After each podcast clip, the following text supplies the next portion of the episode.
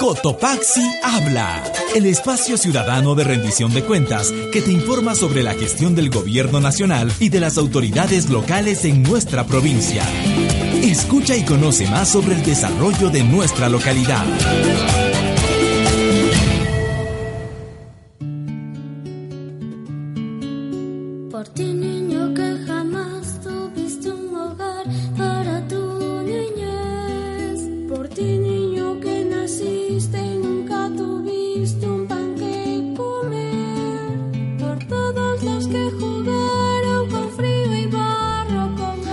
Amigos de Cotopaxi Habla, tengan ustedes muy buenos días. Muchísimas gracias por compartir este programa especial eh, que estamos en este penúltima semana del año 2015. Se acaba el 2015 y es necesario trabajar y conversar con ustedes, hacer un breve resumen sobre las principales obras que el gobierno nacional ha trabajado en territorio durante este 2015. Es necesario recordar a nuestros ciudadanos todo ese, inmenso trabajo que el gobierno nacional lo viene haciendo en territorio en busca del buen vivir, en busca del desarrollo.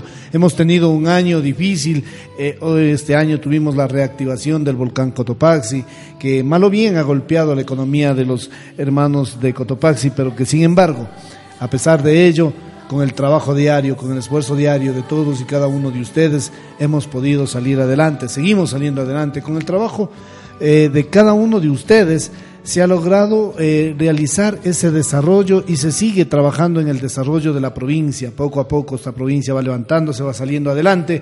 El volcán Cotopaxi ha comprendido la situación y seguimos adelante trabajando. Este año hemos tenido grandes inauguraciones y para ello obviamente vamos a conversar con don Augusto Dueñas, él es el jefe político, hoy está como gobernador encargado en vista de que el señor Fernando Suárez se encuentra en unas muy merecidas vacaciones después de varios años de haber trabajado y estar al frente de la provincia. Se ha tomado unos días de vacaciones y para ello ha quedado encargado el señor Augusto Dueñas, jefe político, a quien damos la bienvenida. Don Augustito, buenos días, bienvenido a Cotopaxi. Eh, buenos días, mi estimado José. Para mí es un motivo de agrado realmente volver a compartir micrófonos y estar en este contacto que para nosotros nos parece fundamental con la ciudadanía. Es nuestra obligación y lo hacemos no solamente como una obligación, sino como una muestra de respeto a la ciudadanía que merece estar bien informada. Como usted bien señalaba, este ha sido un año absolutamente particular. Es un año que considero yo que inclusive no estaba ni siquiera pensado remotamente una actividad como la del volcán Cotopaxi, la misma que se mantiene. Seguimos en alerta amarilla y eso es importante recordar a la ciudadanía. Esto de ninguna forma significa que la situación del volcán queda ya en el olvido. No, de ninguna manera. El volcán nos sigue dando tiempo de prepararnos. Esto es un tema sumamente delicado y yo cada vez que puedo llegar a los medios de comunicación insisto en este recorderis. Es importante que sepamos que esto es un proceso que continúa.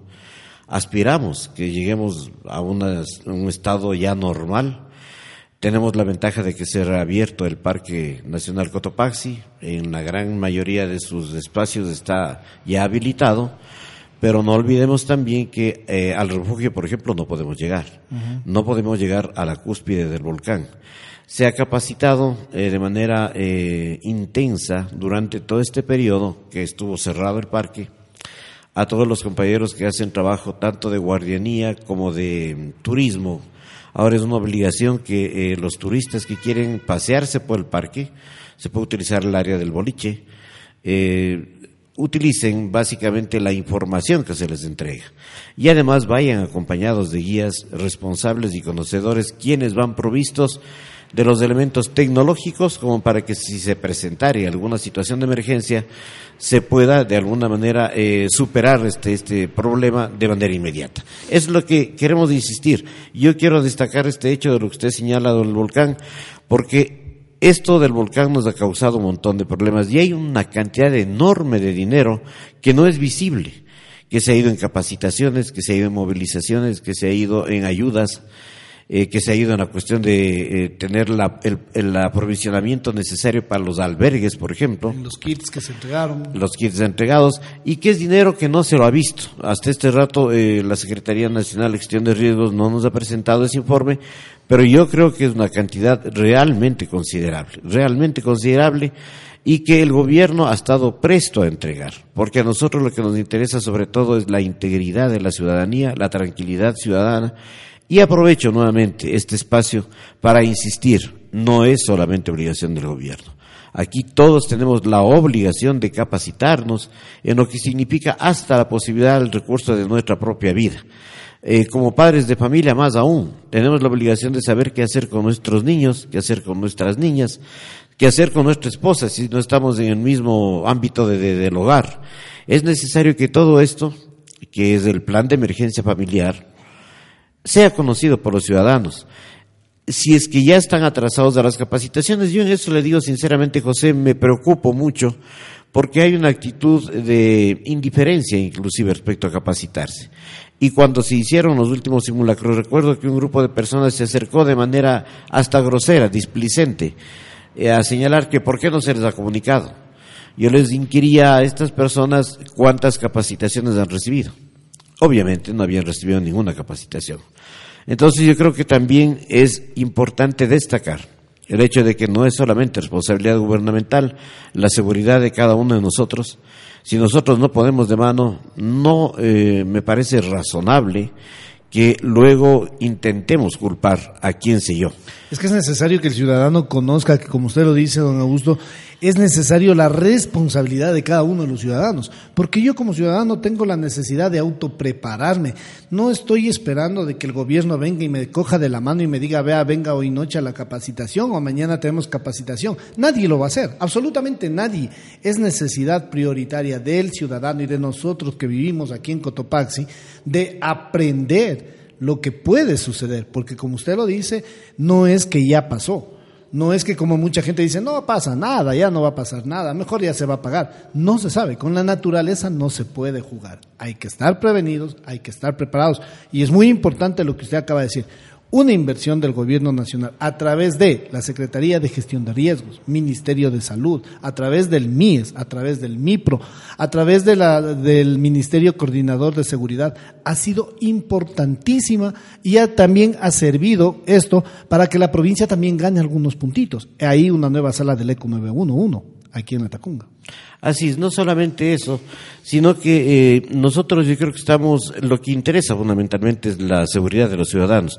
Creo que estamos, yo aspiro un 70% de ciudadanos realmente capacitados y la invitación más bien es a aquellos que no lo hicieron, eh, tomen conciencia del nivel de riesgo que existe y naturalmente asistan a la Secretaría Nacional de Gestión de Riesgos. Allí tenemos folletería, allí tenemos mapas de riesgo que se les entrega de manera absolutamente gratuita para que estén capacitados y sepan exactamente su domicilio, en qué sitio se encuentra, si hay algún nivel de riesgo en el que pueda caer y es preferible que lo evitemos.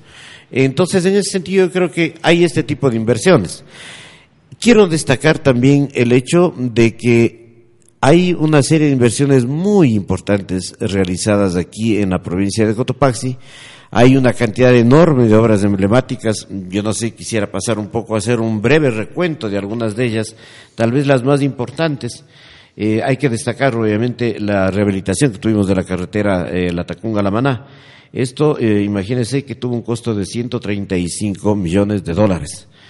otra de las importantes es la vía Jambelí-La Tacunga-Ambato, con un costo de 182 millones de dólares. Tenemos obras eh, como la rehabilitación de la calera Saquicilí, con un costo de 8 millones eh, 500 mil dólares. Eh, el aeropuerto, que tuvo un costo de 37 millones de dólares. Tenemos eh, centros de salud. Es importante lo que hemos hecho en salud y en educación. Y es, me parece un hecho a destacar. Yo recuerdo con preocupación cómo eran las instalaciones de salud, cómo eran las instalaciones eh, educacionales, cómo era el registro civil. El registro civil era un, sitio realmente que daba vergüenza, ¿no? Eh, generalmente todos los registros civiles en el país. A nivel nacional. sí, era un verdadero basurero. Usted entraba y veía manchas de los dedos que la gente se limpiaba. Sí, sí, era un aspecto tan desagradable. Y yo digo, tenemos ahora unos registros civiles que nos llenan de alegría, realmente nos llenan de orgullo. Hay un cambio, a mí me duele mucho que a veces esto del odio político impida que la gente visualice todo lo que ha pasado en el país. el país ha dado un giro, ha dado un cambio. Yo recuerdo en alguna ocasión tenía inclusive una, iba en un transporte y escuchaba a dos personas que conversaban atrás. Uno de ellos decía, pero ¿qué carretera es esto? Pues refiriéndose a la E35. Decía, si esto es simplemente ensanchar la carretera de lo que había a la anterior. Yo creo que estas eh, limitaciones que a veces tenemos por esta cuestión del odio político es lamentable porque nos impide ver que es un país que está cambiando, que se está desarrollando. Yo tengo, por ejemplo, una enorme gratitud con el gobierno nacional porque mi hijo, un médico muy capaz, eh, gracias a sus estudios y a sus esfuerzos, pudo irse a España y sacar un PhD. En nuestras condiciones, en la condición económica de mi hijo, en la condición económica nuestra como familia, en otras circunstancias hubiera sido verdaderamente muy difícil, si no decir imposible. Este rato, el, el, empeño y la atención que brinda nuestro gobierno nacional al tema de la formación, educación, capacitación, es lo más destacado, creo yo, que está ocurriendo a nivel de América Latina. Lo que está ocurriendo en cuanto a crear espacios educativos, lo que está ocurriendo en cuanto a este grupo de jóvenes que van a capacitarse y devolverán sus conocimientos a nuestra patria, le va a cambiar definitivamente a nuestro país. Entonces, yo insisto con la ciudadanía, somos absolutamente eh, autocríticos. Sabemos que cometemos errores. Somos seres humanos falibles, pero también tenemos certezas en cuanto a qué es lo que llevamos nosotros como norte. Y el norte es el servicio y la entrega abierta, sincera y directa a los más desprotegidos. Uno de los puntos importantes, obviamente, que también el norte eh, clavado y que se tiene en vista de la presidencia de la República y de este gobierno de la Revolución Ciudadana, obviamente ha sido el buen vivir de los ciudadanos. Y ese buen vivir de los ciudadanos ha permitido de que eh, estas obras que usted acaba de mencionar, que son mínimas parte de obras de que se ha hecho a nivel nacional, que Cotopaxi ha recibido su parte, más de 1.200, 1.700 millones de dólares recibidos durante algunos años en Cotopaxi. Nunca antes se ha recibido una cantidad de dinero esa, de esa naturaleza en obras. Vialidad, educación, salud, lo que acaba de mencionar justamente en educación. Cuando antes nosotros tuvimos la oportunidad de tener de pronto la oportunidad de poder salir al exterior. No se ha podido, porque económicamente tampoco ha habido. No es que con este gobierno no se ha tenido, con otros gobiernos ha pasado lo mismo, sino que no hemos sentido mucho, porque obviamente teníamos sucres en este gobierno eh, eh, eh, se está sintiendo y este año se ha sentido y se va a sentir, obviamente el señor presidente lo ha dicho, pero no es la crisis del Ecuador, es una crisis mundial y el presidente lo ha dicho, no es una crisis. Estamos pasando una época económica baja, obviamente por la baja del petróleo, por algunas circunstancias externas que están, que están afectando no solo a Ecuador, sino al país, al mundo entero. Pero pese a ello, este, este país y este gobierno ha realizado obras, como usted lo decía, por ejemplo, en el ámbito de salud. Cotopaxi es una de las provincias eh, tomadas como ejemplo para un modelo nuevo de salud y por eso se han inaugurado incluso algunos centros y subcentros aquí en Cotopaxi. Sí, en este tema de la salud es otro aspecto fundamental llamar la atención de la ciudadanía. Había sectores, hablemos por ejemplo, eh, sectores como Sicchos, ¿no? Hay un centro hospitalario que eh, ya tuvimos la primera reunión, estamos prontos a inaugurar esto, y eh, esto significa que vamos a tener un hospital verdaderamente de lujo, vamos a tener un hospital que va a ayudar enormemente a sectores alejados, por ejemplo, como Palo Quemado, eh, que era muy, muy, muy difícil llegar a esos sitios. Entonces yo creo que la atención que se está dando a ese nivel, estamos inaugurando de manera permanente, eh, tenemos centros de salud en Saxilí, en Salcedo, Patután, La Managua, Zaganda, Pucayacu, Cusubamba, Salcedo, Nintinacaso, Chipeamburgo, Loma Grande, Pinjopata, El Corazón, Pujilí, Huangaje, Zumba, Huangamarca, Chuquilán, Isinlibí, Las Pampas, Panzaleo, Papaurco. Esto imagínese con un costo de 45 millones 500 mil dólares en atención solamente de lo que significa infraestructura hospitalaria. Pero a esto hay que sumar lo que significa que nuevos profesionales de la medicina se sumen a dar su aporte en beneficio de la colectividad. Pensar que de sitios ya no tendrán que en caso de un accidente salir a la Tacunga o peor desplazarse a Quito, nos da un espacio de tranquilidad enorme, porque sabemos que es un sector ciudadano que no estaba siendo bien atendido y que en este momento va a gozar de una infraestructura y de una calidad médica extraordinaria. Como le digo, visitamos hace aproximadamente uno o dos meses, no recuerdo bien, este hospital está casi a punto ya de, de dar sus últimos toques y empezar la atención de manera inmediata. Y eso a nosotros nos eh, llena de alegría, nos llena de tranquilidad por el tema de la distancia, una carretera que está bien, pero de cualquier manera todos conocemos ese sector, es un tanto peligrosa. Qué mejor que tengamos la atención en el mismo sitio donde se pudiera ocurrir algún tipo de eventualidad. Sí, muy importante y obviamente la salud de los ecuatorianos es fundamental. El señor presidente le ha dicho un pueblo sano es un pueblo que progresa, un pueblo que sigue adelante, un pueblo que trabaja.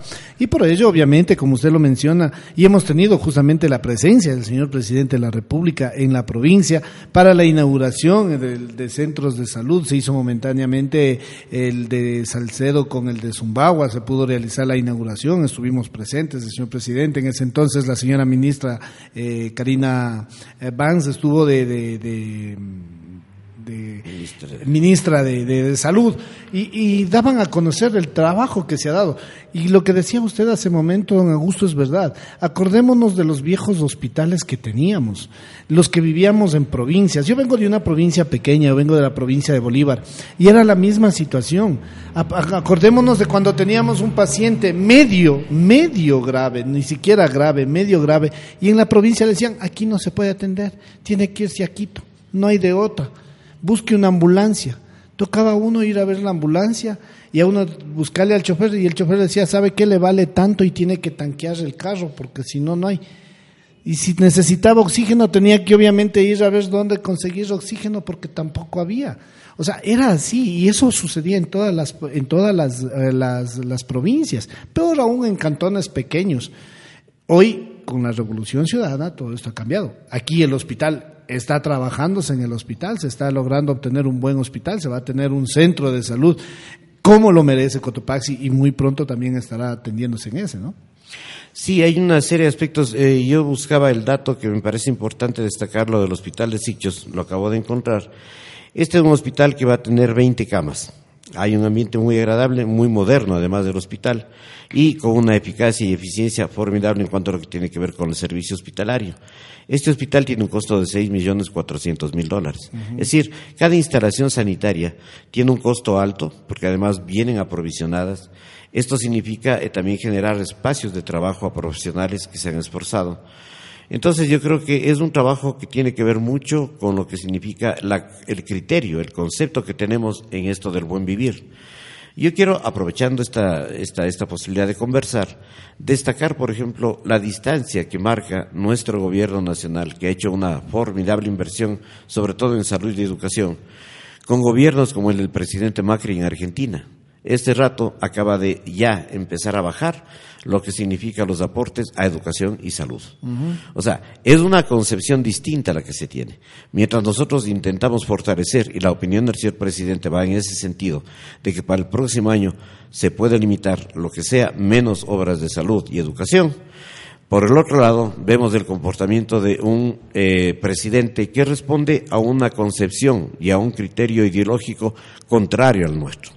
Entonces, eso también yo creo que es importante que marquemos con claridad, porque a veces la gente tiene ese criterio de que eh, ya se han hecho muchas obras y esto es, pero que hay que buscar eh, cambios, eh, yo no sé, o sea, hay gente que dice que inclusive sí, o sea, no se vivió o nos olvidamos ya de lo que significó todo este proceso terrible de la salida de una enorme cantidad de ecuatorianos que entraron en la crisis del cambio de moneda, es decir, perdimos nuestra parte de identidad inclusive, adoptamos una moneda que no es la nuestra, eh, estamos enfrentados a esa realidad, no podemos hacer nada, tenemos que seguir viviendo ya con la dolarización, es decir, eso ya es una decisión tomada hace muchos años, absolutamente equívoca, esta es una decisión inclusive que yo digo son esas contradicciones, ¿no? La gente que tenía la información privilegiada se hizo más rica la gran mayoría se fue a la miseria absoluta. Sabemos, tenemos constancia, inclusive quién sabe si hasta familiares que o se suicidaron o emigraron del país. la enorme corriente de, de, gente que tuvo que salir de la patria, no solamente es una herida que sigue abierta, porque muchos de ellos decidieron hacer su vida en el exterior, o piensan de manera paulatina a regresar. Eh, yo he visto, eh, conversado con gente que ha regresado y han habido experiencias muy enriquecedoras, enriquecedoras a ese nivel. Pero claro, no deja de ser una herida, lacerante, ¿no? No deja de ser una cuestión terriblemente preocupante. Eso es lo que significaba y lo que dice de manera permanente el señor presidente, la larga y negra noche neoliberal. Eh, no es una cosa que, no, no es un chiste, no es una cosa que se puede comentar con alegría. Fue un momento de pesadilla del país. Y claro, desgraciadamente, eh, muchos jóvenes no tienen criterio cabal de lo que eso significa. Y a, a los jóvenes, sobre todo, va dirigido este, este pequeño aporte Ustedes jóvenes están muy directamente metidos en el mundo de la tecnología. A través del YouTube, a través de una serie de, circunstancias tecnológicas, uno puede evidenciar lo que era la patria del ayer, lo que ocurría en nuestro país antes de este proceso de cambio de la revolución ciudadana. Infórmense, sepan lo que antes pasaba, sepan la situación que vivía el pueblo ecuatoriano. Este dato inclusive, yo debo destacar la situación eh, de crisis que usted señalaba realmente es grave y es a nivel mundial. Sin embargo, tomar las decisiones que siempre tomaban los gobiernos de turno neoliberales que era alza de pasajes, que era alza del precio de la gasolina, eso era automático, alza del gas, lo cual significaba que al subir el precio de la gasolina, subía el precio del transporte, subía el precio de absolutamente todo, los productos de primera necesidad estaban por las nubes, los profesores mal pagados, todo el mundo en la calle. Es lo que está ocurriendo, fíjese José, que a mí me ha sorprendido. Es tan corto el tiempo que está el presidente Macri, creo que no llega ni a las tres semanas, y sin embargo ya tuvo una manifestación contraria con una participación de más de cien mil personas. O sea, eso habla a las claras de que el error cometido, los argentinos están empezando a pagarlo mucho antes de que se despierten bien de lo que ellos pensaban que iba a ser su sueño que se está convirtiendo en una pesadilla. Así es, y justamente con lo que usted acababa de mencionar, recordar ese viejo país del pasado, obviamente nosotros que pasamos una época de los 70, 80, eh, que tuvimos la oportunidad de vivir esos años, conocimos lo que era, incluso nosotros éramos de los manifestantes del colegio, porque eh, a este tiempo, a estas alturas, ya se oía, el próximo año sube la gasolina, Dicen que va a subir, va a subir dos sucres, va a subir un sucre. El próximo año dicen que viene. Y a partir de enero, me acuerdo, la primera semana de enero era el famoso paquetazo donde hablaba el presidente o el presidente que estaba de turno, había la cadena nacional para dar las nuevas medidas económicas del año. Y ahí empezaba. No decían, y muchos presidentes decían, no vamos a topar muchos productos, lo único que vamos a topar la gasolina y el gas. Al hacer eso, obviamente, empezaba la subida de todo porque decían, en el mercado decían, a ver, ¿en qué traemos las cosas al mercado? En carro, el carro nos ha subido el pasaje, tenemos que subir los productos. Y así empezaba la cadena. Y obviamente entrábamos a los paros, a las huelgas. Yo me acuerdo en Bolívar, el carnaval de Guaranda es muy conocido. Y salíamos la primera o segunda semana de enero, ya salíamos al carnaval. Porque nos decían, vayan al carnaval en vez de salir a los paros.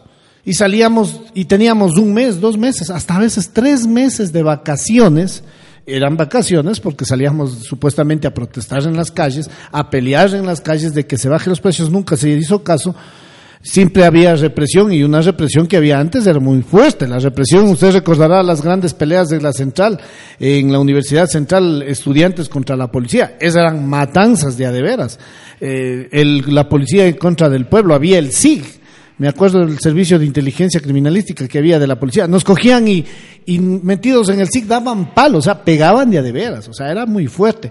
Con este gobierno todo eso ha cambiado, todo eso ha ido dándose una vuelta, se ha ido virando la tortilla 100%, y es por eso que a veces en mi casa con mis hijos conversando y me dicen, ya sí sería antes, papá, y ahora, y ahora ya no hay ni, no se ve que, se decía, por ejemplo, ¿conocen ustedes el trucutú?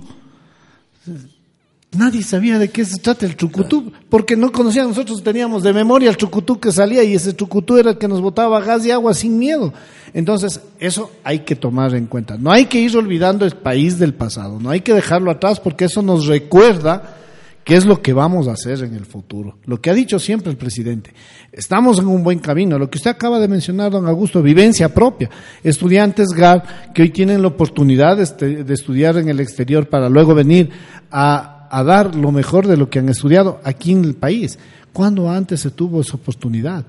Y depende obviamente del estudiante. El estudiante que desee, obviamente tiene que superarse, tiene que seguir siendo un buen estudiante, sacar buenos puntajes y accederá a los productos GAR que, que están listos para, para el país. Obviamente tampoco se puede dar a todo el mundo, ¿no? Al mundo y al mundo. Tiene que, nosotros también tenemos que cumplir algo con responsabilidad para poder pedir responsabilidad al gobierno. Otra de las grandes obras que ha tenido también acá el, el gobierno, próximos a inaugurarse un instituto técnico uno de los primeros también en el país, don Augusto. Sí, yo eh, insisto en esto de los esfuerzos que se viene haciendo. Eh, los esfuerzos del gobierno nacional, a pesar de esta crisis mundial que estamos atravesando, no han parado. La creación de este instituto tecnológico a mí me parece extraordinario porque hay un sector importante de chicos y chicas también que están metidas en áreas de conocimiento que son necesarias aquí. Y vamos a tener este instituto que esas áreas de conocimiento van a ser perfeccionadas. Serán carreras cortas, seguramente de dos, tres años, serán con un eh, respaldo eh, académico, eh, seguramente con un título de tecnólogos, pero yo creo que va a esto, a la provincia, es verdaderamente un acierto haber considerado. Porque la verdad es que hay necesidad de qué sé yo, de mecánicos, de, gente que se especialice en ciertas áreas, que no necesariamente van a ser ni los médicos, ni los ingenieros, ni los arquitectos, que también en ocasiones son ya carreras, em, yo diría, de mucha competencia, ¿no? Eh, es increíble ver la cantidad de jóvenes eh, que ingresan o intentan ingresar en las universidades estatales del país. Es enorme la demanda que tenemos. A veces no se puede cubrir con esa demanda lo que usted señalaba es absolutamente cierto. Es necesario inclusive hacer un sedaseo, si se quiere, de conocimientos para proceder a igualaciones académicas, porque desgraciadamente todavía tenemos falencias a ese nivel. Sin embargo, creo yo también que estos esfuerzos que se hacen están cayendo en eh, realmente eh, este trabajo que se ha venido haciendo está dando resultados ya. Están empezando a regresar eh, gente que se fue del país están empezando a regresar ya los jóvenes capacitados. Esto tiende a fortalecerse. Yo creo que el ejercicio en las universidades mejorará. Mejorará también la calidad académica en nuestras universidades. Y esto yo creo que no es obra del, de la suerte, no es obra del acaso, no. O sea, esto es obra de un trabajo planificado. Por eso es que para nosotros es fundamental todo lo que significa el trabajo que realiza las empleadas, por ejemplo, eh, todo lo que significa el Plan Nacional del Buen Vivir. El Plan Nacional del Buen Vivir es un documento que eh, plasma, en definitiva, los requerimientos fundamentales de la sociedad ecuatoriana y que tiene por objeto desarrollar justamente eh, los sectores, los diferentes sectores que tienen que seguir creciendo, que es necesario que sigan creciendo. En lo que tiene que ver con las obras de las cuales estábamos comentando, eh, sí, quería destacar un poco lo que usted ya hizo, el señalamiento, esta inauguración simultánea de los tres centros de salud, el de Salcedo, Saquicilí y Zumbagua. Estos son eh, centros de salud en Cotopaxi en los cuales se han invertido siete millones de dólares. En el caso del centro de salud tipo B de Zumbagua, se invirtió más de dos millones de dólares, contando con un equipo de alta tecnología para la atención de la ciudadanía el señor presidente estuvo para su inauguración y esto eh, nos llenó de alegría, eh, mejor dicho, él estuvo presente en todo lo que significa el, hacer todo este este este modelo de salud. Estuvo aquí eh, la en ese entonces ministra de Salud Vance. Y lo que hay que destacar es que se siguen inaugurando centros de salud, 46 en el momento en este año, a pesar de la caída del precio del petróleo. Y en la cuestión de salud se va a seguir incrementando hasta llegar a un monto de 2.500 millones de dólares de inversión en infraestructura de salud. Sí, muy importantísima la información que nosotros ya justamente en la parte final se nos, que nos faltaría tiempo para poder numerar las obras eh, importantes que ha realizado el gobierno nacional en territorio. También tenemos, por ejemplo, en el área de seguridad los UPCs que se han inaugurado, más de nueve UPCs se han inaugurado en toda la provincia, que están dando hoy servicios, se han entregado patrulleros. Ustedes que están al frente también a través de las eh, comisarías, a través de los jefes políticos, este trabajo de seguridad, cómo se ha ido realizando, cómo se ha venido trabajando por la seguridad del pueblo. El día de ayer justamente tuvimos una videoconferencia eh, desde el Ministerio del Interior. En ella se destacaba los niveles de seguridad a nivel del país.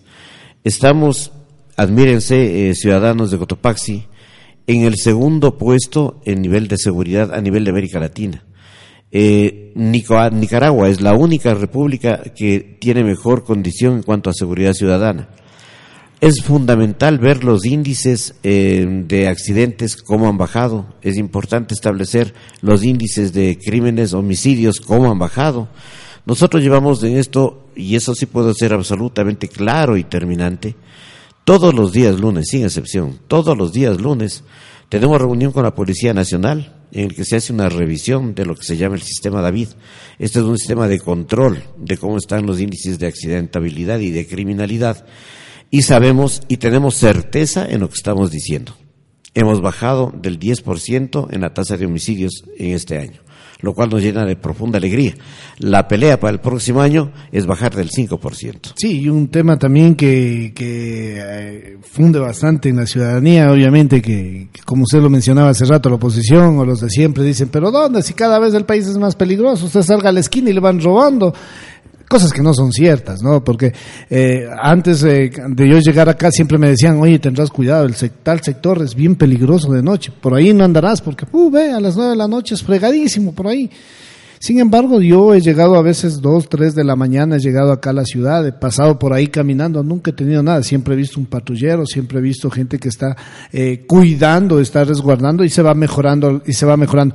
Yo he podido y he tenido la oportunidad de trabajar al lado de, a veces del señor intendente, de la señora comisaria y se ha visto el trabajo que ellos están haciendo, control de precios, eh, control de cantinas, bebidas, todo ese tipo de cosas que obviamente son eh, parte fundamental de que puede influir en que se convierta después en delitos. Personas que están libando pueden ser asaltadas o pueden convertirse en, en asaltantes en algún momento determinado entonces, esto se está controlando y ha dado muy buenos resultados, no solamente acá, sino también en el país entero. Y eso es lo que decía ayer el señor presidente en el conversatorio a la, en la tarde que estuvo en Guayaquil. Decía, por ejemplo, de las, en las enmiendas, uno de los pedidos de las enmiendas era que las Fuerzas Armadas puedan salir a apoyar el trabajo de la policía. ¿Quién de los ciudadanos no vamos a querer eso? O sea, imposible decir, no, que las Fuerzas Armadas sigan donde están. No, nosotros queremos más seguridad para el país. Bueno, ya en la parte final, don Agustito, queremos agradecerle a usted estas comparecencias que hemos tenido en algunas ocasiones acá en Cotopaxi Habla. Se nos acerca el fin de año. Este es nuestro último programa de la red Habla Ecuador. Deseándoles a usted, a, toda la familia, a la familia de Cotopaxi, un feliz unas felices navidades, un feliz año y estaremos nuevamente viéndonos el próximo año, don Agustito, en la parte final. Sí, eh, agradecerle, mi estimado José, por esta gentileza al invitarme e igual trasladar a cada uno de los miembros de la provincia de Cotopaxi, a sus familias, un abrazo enorme. Eh, un sepan que estamos siempre preocupados porque las cosas mejoren en nuestra provincia. La obligación de las autoridades como tal son dar información sobre todo lo que estamos haciendo. Aquí estamos trabajando todos los días por el bienestar de la provincia Creo yo que somos un equipo de gente responsable, de gente seria, de gente comprometida realmente con un proceso de cambio, gente comprometida con amor a la tierra, y esto nos ayuda de manera definitiva. Tengo que destacar, aprovechando estas, estos últimos días de este año 2015, expresar un abrazo fraternal, un abrazo solidario a cada uno de ustedes que nos están escuchando, a sus familiares, que este año, este fin de año, sea de amor, sea eh, pródigo en afectos, en solidaridad. Y el próximo, que todos eh, los sueños, las aspiraciones que cada uno de nosotros tenemos, se nos cumplan. Desearles lo mejor. Sepan que hay un gobierno comprometido con el cambio social.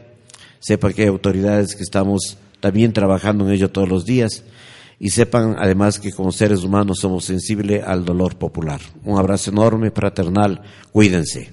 Muchísimas gracias.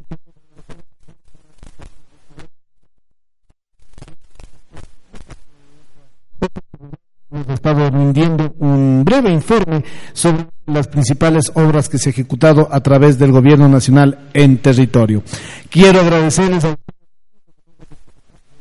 gracias a todas las todos los días lunes a partir de las 7 de la mañana y los días jueves o los días miércoles en estos especiales que nos han transmitido durante este año 2015. Muchísimas gracias a todo el personal técnico, a Paulito que ha estado estos últimos días en controles. Muchas gracias, Paul, por apoyarnos en los controles, a Carlita que siempre también nos ha acompañado en los controles y a ustedes, amigos, por permitirme ingresar a vuestros hogares a partir de las 7 de la mañana los días lunes. Muchísimas gracias. Muchísimas gracias por permitirme ingresar con información veraz, con información de lo que sucede en territorio a través del gobierno nacional. No me queda más que en este último programa del 2015 desearles a todos, a todos de corazón, de mucho corazón, que lo pasen con su familia estas Navidades, recibir siempre un abrazo, recibir siempre un, agradecimiento, un te quiero, algo de, alguien decía ayer en una reunión que teníamos, decir siempre un te quiero en la mañana, en la tarde, en la noche es bueno para autolevantar la estima de cada uno de nosotros. Ese abrazo gigante de mío para todos ustedes, amigos de Cotopaxi, muchísimas gracias. A todos los dueños de las emisoras que nos acompañan, muchísimas gracias.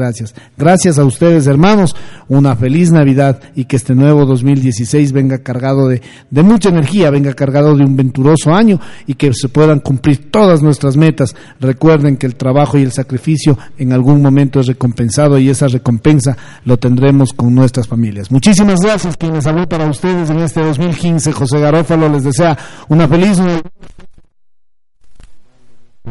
mi querido José, solamente una pequeñísima aclaración. Quiero hacer una rectificación. El hospital de Sichos tiene una capacidad para 33 camas, no 20 como yo había citado. Muchas gracias. Muchas gracias, don Agustito. Muchísimas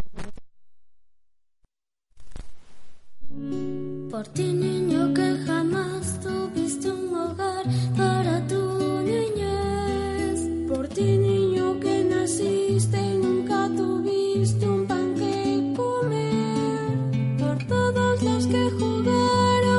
Gracias por escuchar Cotopaxi Habla, el espacio ciudadano de rendición de cuentas que te informa sobre la gestión del gobierno nacional y de nuestras autoridades. Hasta el próximo lunes.